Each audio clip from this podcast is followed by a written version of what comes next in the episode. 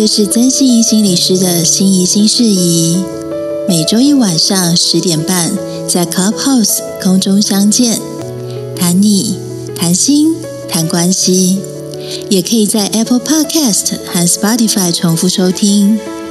让我们一起练习，成为更完整的自己。记得搜寻关键字“心仪新事宜”。大家晚，大家好，欢迎大家收听《心仪新事宜》，我是九 L。收听今夜一杯 Park 的听众朋友，大家晚安，我是 Cindy。Hello，大家晚安，我是真心怡心理师。是，那今天要跟大家来聊什么主题呢？要跟大家聊的就是秘密。大家你们有没有秘密哈？那我今天呃，其实心仪在制定这个题目的时候，我就一直在想，我到底有什么秘密？我想了又想了，刚刚在后台的时候啊，我就跟心仪讲说，我有个秘密，就是呢，我会看 A 片。那这样算秘密吗？然后心仪跟我讲说，这不算秘密。然后 Cindy 说，这叫做嗜好兴趣。那我也不晓得这个秘密该怎么分哦。我们要请一下，呃，就是心仪来告诉我们，到底我们要怎么去知道什么叫做秘密，那什么叫做隐私？然后人为什么要守密？那当今天我跟心仪如果守住一个秘密的话，这代表我跟心仪之间我们的这个朋友关系会是变成什么样的关系呢？心仪来告诉我们一下好不好？好哦，今天谢谢九友一开始就帮我们的节目增加了爆点，这样我希望大家可以因为这个爆点，今天这个收听率可以冲高。我们可以交换一下，我有一些私藏的那个硬碟。对，好哦，今天其实要从秘密这个观点，其实是就是我看到《守密》这本书的时候，其实蛮有兴趣，所以我就稍微看了一下它的内容，这样子。那为什么会对于这本书觉得感兴趣？原因第一个就是我是一个心理师，吼。阿心理师其实就是一个成天听别人觉得没有办法跟别人说的事，只好跟心理师说的事。所以这些事情里面有一部分是秘密，有一部分是觉得别人没有办法理解，这样。所以心理师是一个听秘密的工作，所以我自然而然会对于人为什么会有秘密，而我们秘密对于人类到底有什么样子身心的影响这件事情，会觉得特别的好奇吼。所以在开始之前，想要问一下九友或者 Sandy，就是你们想到秘密的时候，就这两个字哦，你们会联想到什么啊？就是不能让别人知道。好哦，那九九就是 A 片，A 片啊，就是两个字啊。哦，好，秘密 A 片听起来好 A 哦，是不想让别人知道的事情啊。对，所以我们人为什么会有不想要让别人知道的事情呢？吼，其实书里面有去讲到一个理论，就是呃，英文叫 theory of mind，吼，就是我们人类都会发展出一个我们可以去理解别人心智的能力，吼，所以这个可能在比较呃低等的动物里面没有，但人类会随着我们的发展里面长出我们可以去理解别人心智的能力，所以我们会长出同理心，我们。我们就会去换位思考，我们去臆测别人的状态，所以我们会因为有秘密，就会想到是哦，我这件事讲出去可能会怎么样，怎么样，怎么样，怎么样？我想到可能会怎么样，于是我决定让我自己保留。好，所以秘密，我们可能接下来就会想到一件事，叫做告解。告解就是我们在讲说，哎，我们有秘密的时候，我们赶快去告解。但是告解为什么对人会有疗愈的效果啊？因为把自己的秘密跟别人分享，相对的也就是减轻了自己的肩头上的一个负担嘛。那你刚刚有觉得比较轻松吗？我超轻松的，大家都知道了。所以说，我我觉得是需要得到认可。跟就是好像有人跟你站同一阵线，好像单独守一个秘密有一点沉重。没有不对耶，因为我我觉得啊，我觉得告解这件事情，其实告解本身，对方他只是听，他没有去给你任何的回应，那只是说你愿意把你自己的事情 share 给他。让他知道，但是呢，他会不会去认同你？我我觉得啦，我觉得告解这个动作上面，其实他不一定要认同你，他只有说好，我知道你秘密，然后我帮我就守住，就好像心理师一样，因为你告诉心理师你心中的一些想法、一些秘密的时候，心理师他的职业道德，他就必须他听完就停在那边，它就是一个黑洞。我这样讲有有错吗？所以啊，我们就要连到谢盈萱的片，就是那个他只是得奖的，就是那个四哎啊，他我都弄不清楚。他演过的一部片叫做《四楼的天堂》，我不知道大家有没有看过。那《四楼天堂》里面，他就演了一个心理师。他在第一集里面，他就呃如实的去表现出心理师的内在的状态。吼，就是他在听一个女生在讲她的感情的故事的时候，然后谢颖轩里面就分成呃有点像是呃天使跟恶魔这样子。嘿，那有一个部分就是就会心里就会想要去呃忍不住心疼或者忍不住就对于个案生气，说：“哎，你怎么会这样子啊？你不可以这样子啊！你再这样子会让自己受苦。”可另外一边的天使就说：“哎，你现在不是她的闺蜜，你现在是她的心理师，请你把这种担心她、心疼她的心情按耐下来，你要好好当她的心理师。”所以这连到刚刚前面讲的告解，有一个很重要的部分叫做被聆听。我觉得我的秘密被听到了，于是它会有一个功能。第一个部分就是我不用一个人背负着这件事，所以我肩头的重量被轻，被变轻了。第二个部分是你原来如果你觉得在讲出这个秘密的时候，你心里面为什么觉得不能够被别人听到呢？可能觉得很羞愧、很丢脸、很有罪恶感。但是这些你原来担心的事情，在告解的过程中并没有发生。你可能没有被鼓励到，你没有不见得被支持到，但你没有被批判，所以这跟你原来呃想到你揭露这个秘密会得到的惩罚或得到的后果不同的时候，你心里又轻松了一点。所以在告解这件事上面，就会有两个效果。第一个就是我再也不是孤单一个人了；第二个部分就是，而我没有像我原来预期中的被惩罚，甚至我可能被肯定，我可能被支持了。所以从这个部分再继续讲下去，我们就会开始讲到一件事情，就是大家可能会去想到说，哎，可是我们每个人都有所谓的隐私啊，我每个人都有会觉得说，哎，我不想要让别人知道的事情啊，吼。所以作者在开始的时候呢，就去区分说，隐私跟秘密是不一样的。所谓的隐私就是，哎。我有关于我个人的身份证字号，我个人的星座，我觉得这是我个人的状态，我本来就没有必要让你知道，我不会因为我本来就没有让你知道，我觉得好像背负着痛苦，这是我决定我跟外在开放性的一个状态，而秘密比较像是我有一个意图。我有一个意图，想要去保护某些感觉，保护某些东西，所以我把某一个事情放在我的心里。哦，它是一个意图，让某些状态不要发生的一个情形。所以作者他为什么会写这本书叫《守密》呢？吼，原因是他提到说他在升大学的那个时候啊，他说他准备去面试。然后他爸爸突然打了电话给他，告诉他说：“其实我不是你的生父。”然后他那时候觉得非常的吃惊，说：“爸爸为什么选择在他人生这么重要的时刻里面跟他讲说，其实我不是你的生父呢？”所以作者后来念的心理学这个事情，就变得影响到他要研究守密这件事情的一个开端。好，那。我们想到秘密吼，就是其实秘密有好多种。我相信今天台下的人里面，你会来听这个，一定想说你心里面可能也有一些你觉得你不知道怎么处理的秘密，这样吼。那作者其实把我们人生会碰到的事情跟秘密相关的，它分成了三十八类吼。哎，你们可能听到说，居然有这么多这样，因为你平常并不会想到这么多人生可能会遇到的秘密哦。所以到底有哪些种类呢？吼，第一个部分可能是你曾经偷过东西，好，你可能曾经伤害另外一个人，不管是在情感上或肉体上，你可能曾经有外遇的念头，你可能曾经说谎。你也可能曾经堕胎，你有可能曾经自残，或是你曾经在学校被记过。那当然也有好的秘密，好的秘密包含是：哎，你现在心里面正在准备求婚，准备好一个惊喜，好，准备好一个就是呃一个活动，好，想要不要让别人知道这样。那当然，你的秘密可能包含是你有一个很大的呃，哇，其实你有很多的私房钱。这可能是一个秘密，或是说你有个秘密是啊，其实你喜欢的呃你的性取向，但是你没有办法跟你的爸爸妈妈讲哦。所以总共它分成了三十八类哦。它可以说是秘密的分类，也可能是你在经历的一种经验哦。可是大家就可以听到这些秘密或者这些经验里面，它不一定会让你觉得受苦。所以在统计里面，人平均会体验到这三十八项的经验里面有二十一项，其中有十三项会变成你的秘密。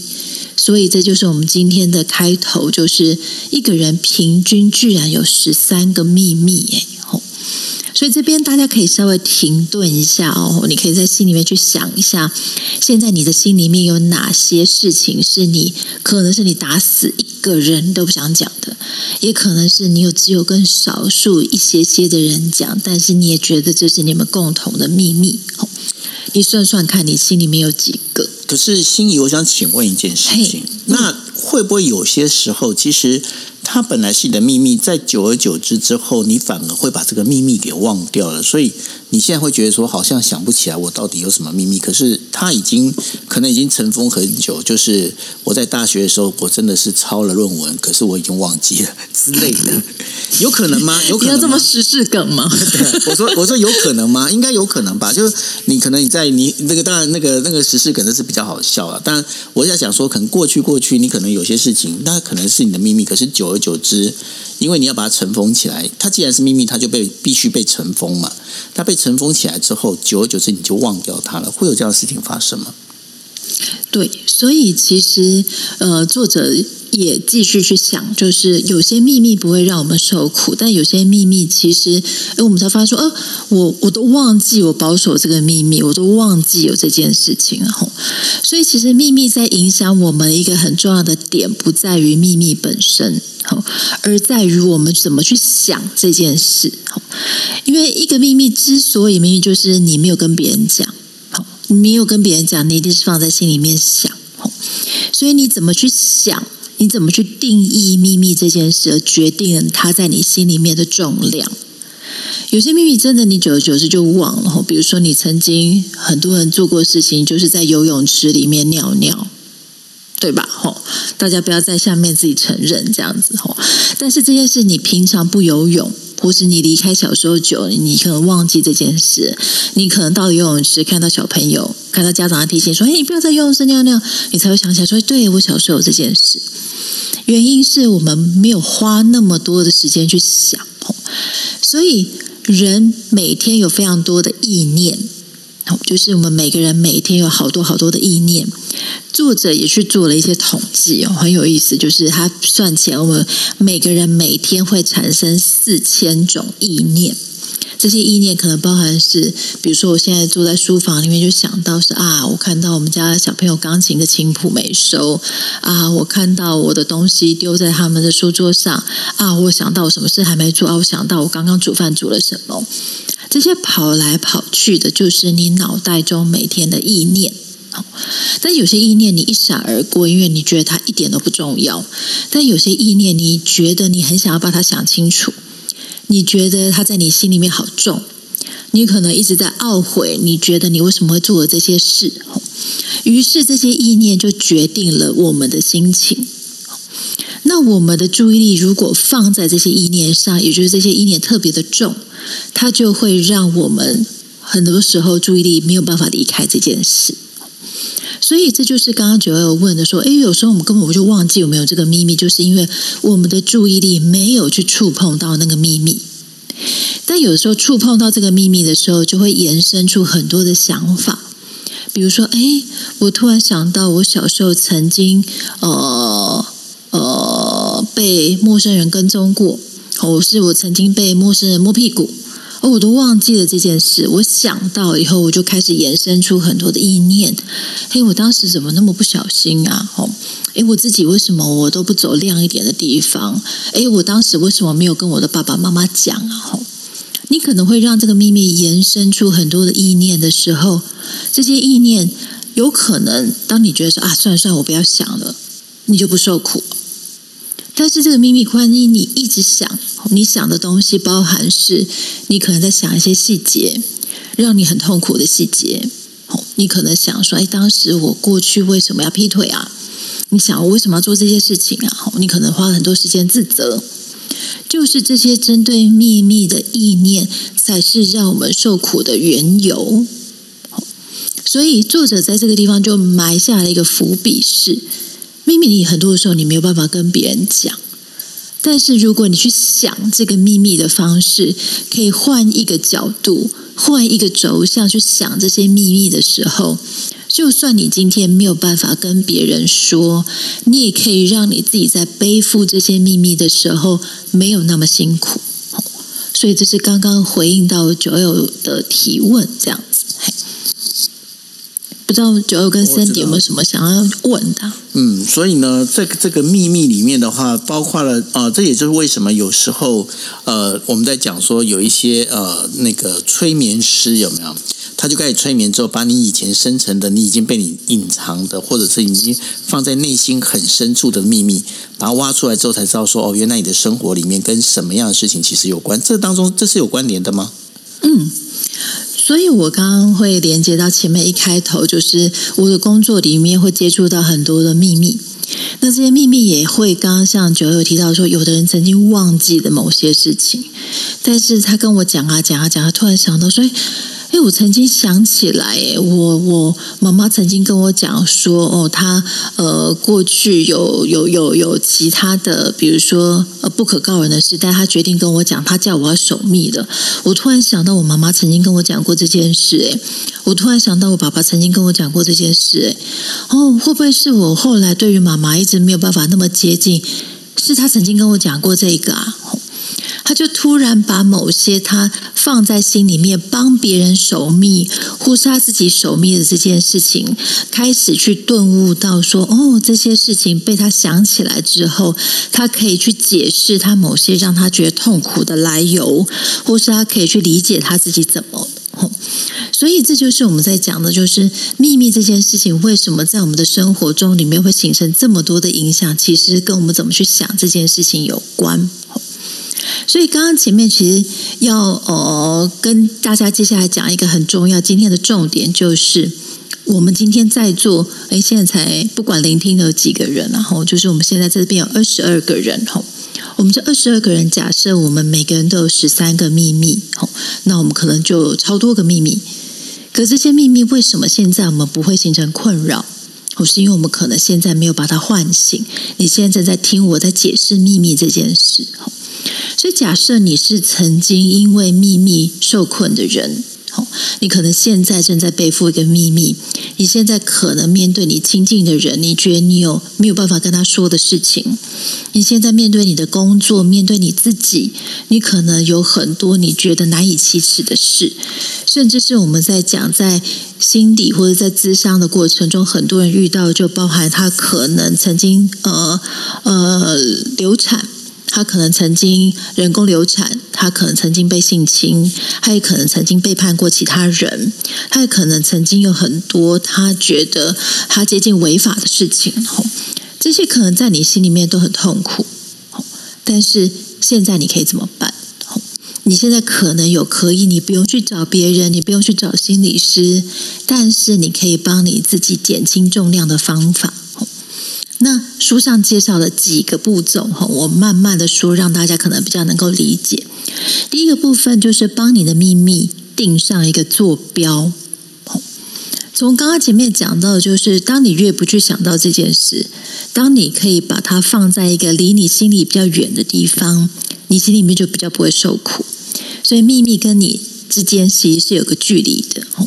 那如果我们可以把这个距离用一种呃比较明确的坐标定位出来，时候我们可能更清楚知道在我心里的位置在什么地方。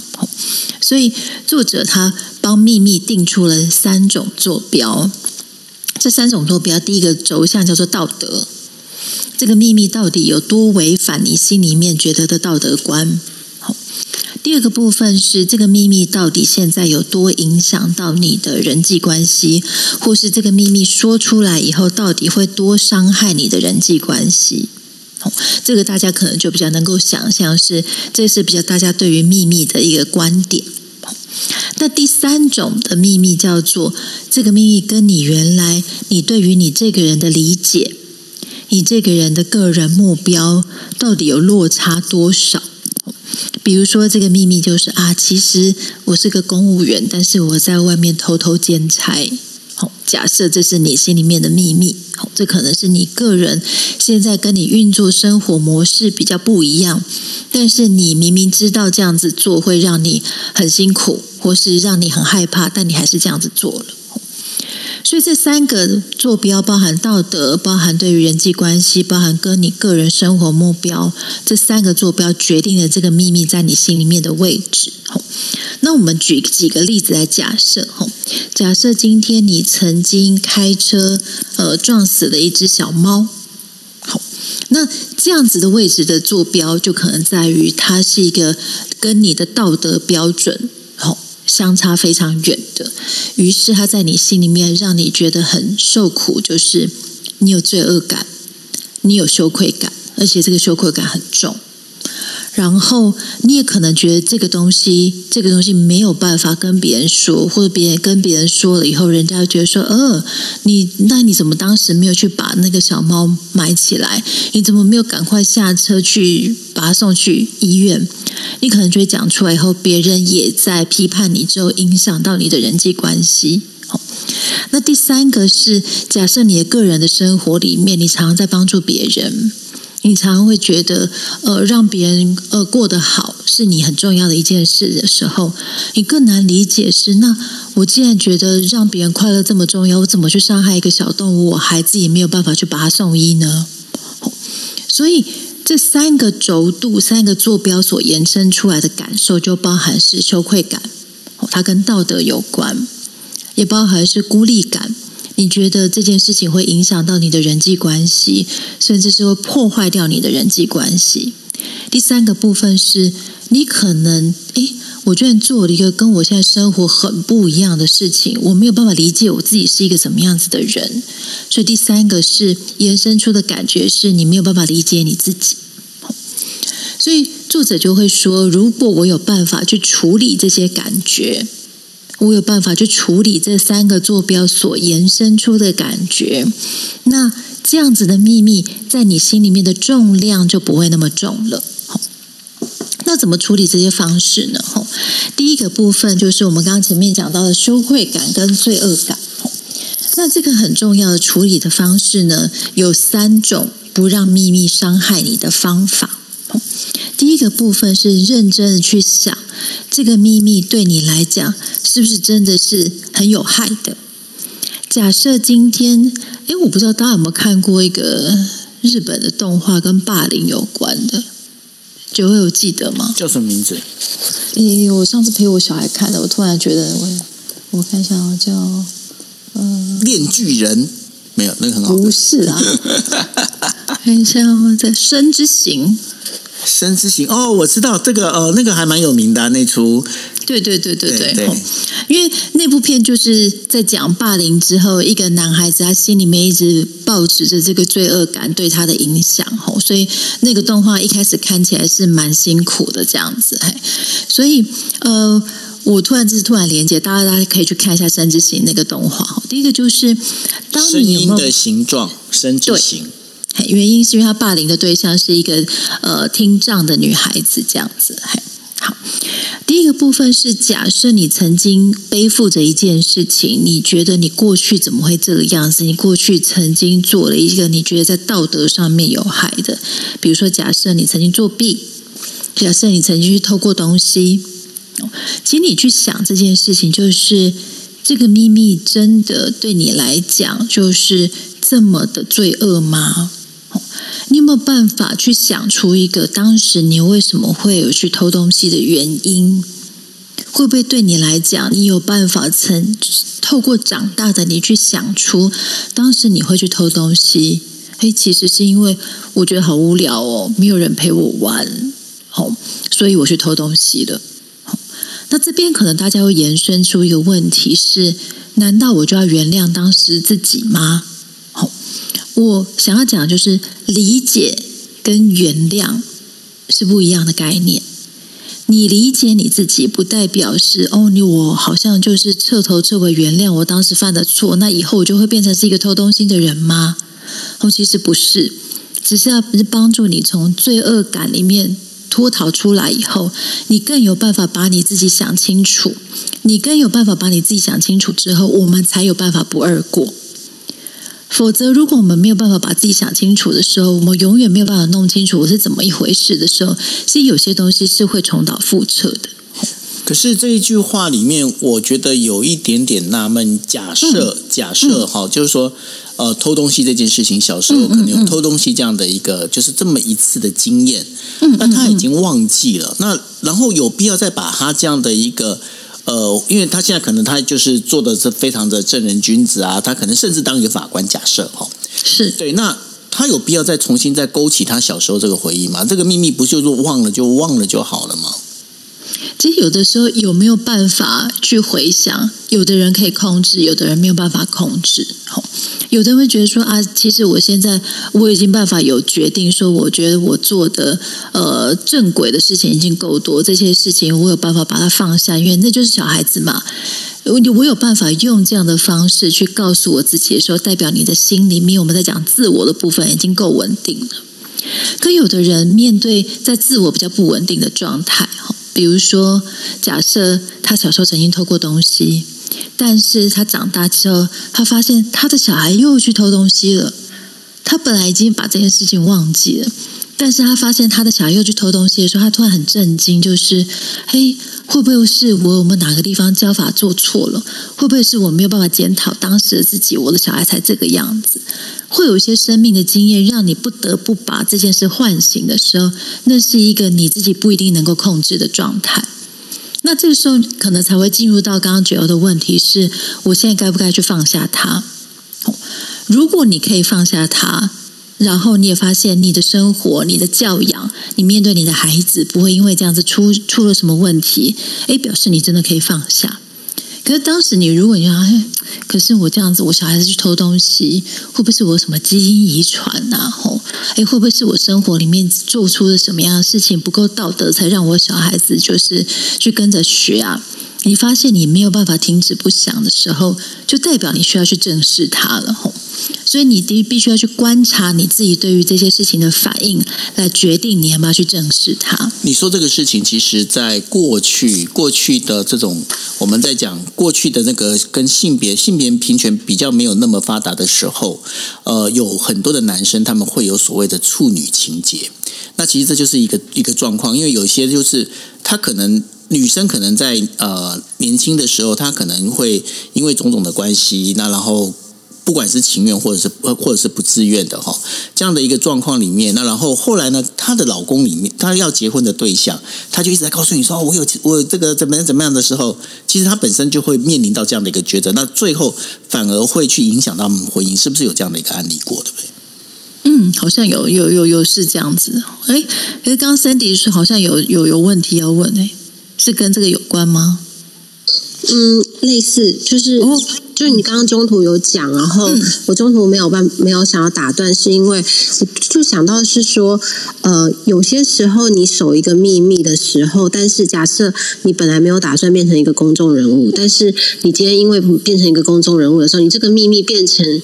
被人家拿来当成是一个威胁的武器的时候，想去揭穿你的秘密，把它变就去揭你的这个疮疤。所以有些人会不会因为这个很担心东窗事发，或是过去的什么秘密被揭穿之后，反而就会有这个心理上的压力，然后导致说，哎，会不会变成是忧郁症的一个开始？所以，呃，我们人没事不要当公众人物，大概就是这样子吼。就是因为我觉得这些已经变成另外一个议题，就是你怎么决定别人，呃，你怎么去定义别人在操作你这个秘密的时候，你到底要怎么看待？这个当然，我觉得书里面比较没有讲到，但我也会觉得这是一个公众人物辛苦的地方。是假设你面对这个秘密，你本身都已经比较能够去处理了。我记得之前好像有一个问题，就是有一个 YouTuber 的性情、性取向的问题被大家拿出来操作。后来他的表达就是他的性取向本来就是很合理的，他不应该他这样的性取向被别人做这样的操作。我觉得那个就是一个很棒的例子，就是他正视他自己所谓过去曾经是秘密这件事情，他也去正视别人在面对他这件事情的操作，有办法让他变成是一个呃一个正向能量来跟大家宣导的时候，我觉得这是一个很棒的例子。但是很多人并没有办法有这样子做，可能比如说他的秘密，呃，他可能是呃戒烟大使，或是但是被被大家发现他在底下抽烟了，哦，这时候可能又被大家操纵，哎，你不是戒烟大使吗？你怎么又在抽烟？哦，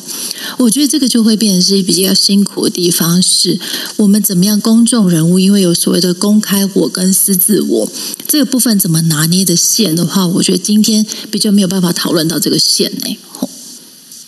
好，不知道 Cindy 有没有什么要需要补充的？嗯，可是呃，我我的公众人物的定义不一定是电视上面的，可能就比如说你今天比较在假设是一个同学好了，他在班上他。他需要镁光灯，他想要被老师看见，可是他有一些秘密，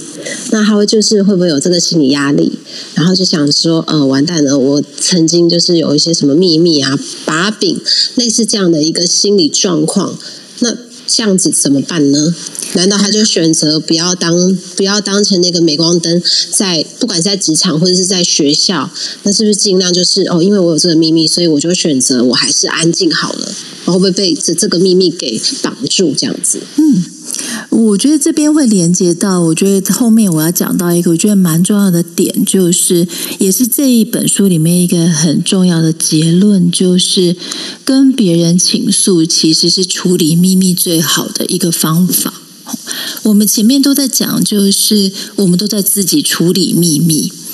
但是为什么我们常常为什么这个秘密会变成秘密？就是我觉得讲出来可能对我有害。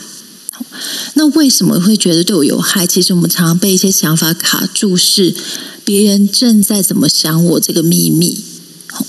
但是其实根据研究里面发现，很多时候我们一讲出去的时候，别人可能想象比你想象的还要宽容。假设今天我曾经呃随便讲我做过弊，但是今天我想要成为呃班上的风云人物。哎，可是我做过弊这件事会不会被发现呢？吼，那我们能够做的尝试，其实是当你越猜测别人会怎么想我的时候，你会进入一个反刍性的思考。啊，别人觉得那我对这个作弊，别的成绩会不会是假的？你会不由自主的把你的心里面的担忧扩大化。那处理这个状况最重要的方式，就是跟你信赖的人先倾诉。当你发现这件事情想象没有像你那么严重的时候，你有办法从别人的角度来继续看，说哦，原来如果这件事没有那么重的时候，我有没有办法诚实的面对它？我有没有办法相信，我就算带着这个我曾经自己觉得不好的事情，我有办法把接下来的事情做好？我有办法成为班上的公众人物？我也有办法把这个现线分开？过去所做的错误，不代表未来做的好的事情不是好的。我心里面就可以透过跟别人倾诉的时候，开始建立了这条线。这个是我从 Sandy 的问题里面回应到的，这样子。嘿，所以连接，嗯，所以连接到一个很重要的事情，就是整本书里面，它开头跟最后都在跟我们讲一个很重要的事情，是他从一些关于悲伤的研究里面发现，比如说像呃癌症病房的人的。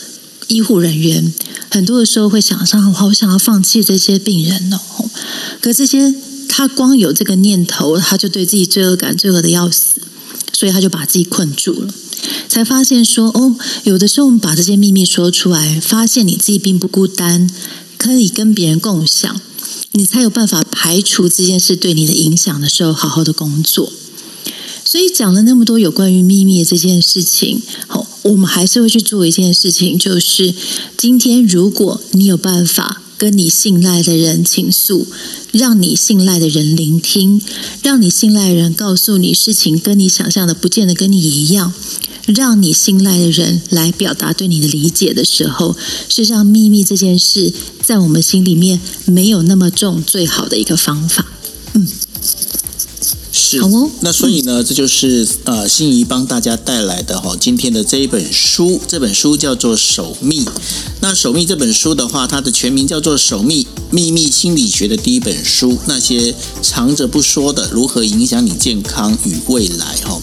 那作者是麦克斯呃史莱平恩，那然后出版社是就近出版社哈，就近就是就近在干嘛的就近哈，就近出版社，那大家也可以上网去搜。那这本书听起来感觉上非常的有意思哦。那不晓得说心仪，你花了多长时间去把这本书看完的？因为我可能是跟我个人比较有关，其实我觉得读起来蛮快的，但我不知道不知道每一个听众的状态到底怎么样。这样子，我觉得对于心理学有点兴趣人读起来应该都蛮快的，他没有像那个。那两个字看起来那么重，因为它里面有很很多他个人化的一些分享，美国时事的一些分享，也有包含一些有趣的小统计。是，所以呢，这本书感觉上好像听起来还不错。如果大家有兴趣的话，尤其你对心理学是有兴趣的话，那可以去找来看一看。这本书的名字叫做《守秘秘密心理学的第一本书》，那些藏着不说的如何影响你的健康与未来这本书。OK，好，那这就是我们今天为大家带来的心仪。新事宜，那也谢谢大家。我们在新新事宜就下个星期同样时间再见喽，谢谢大家，晚安，拜拜，拜拜。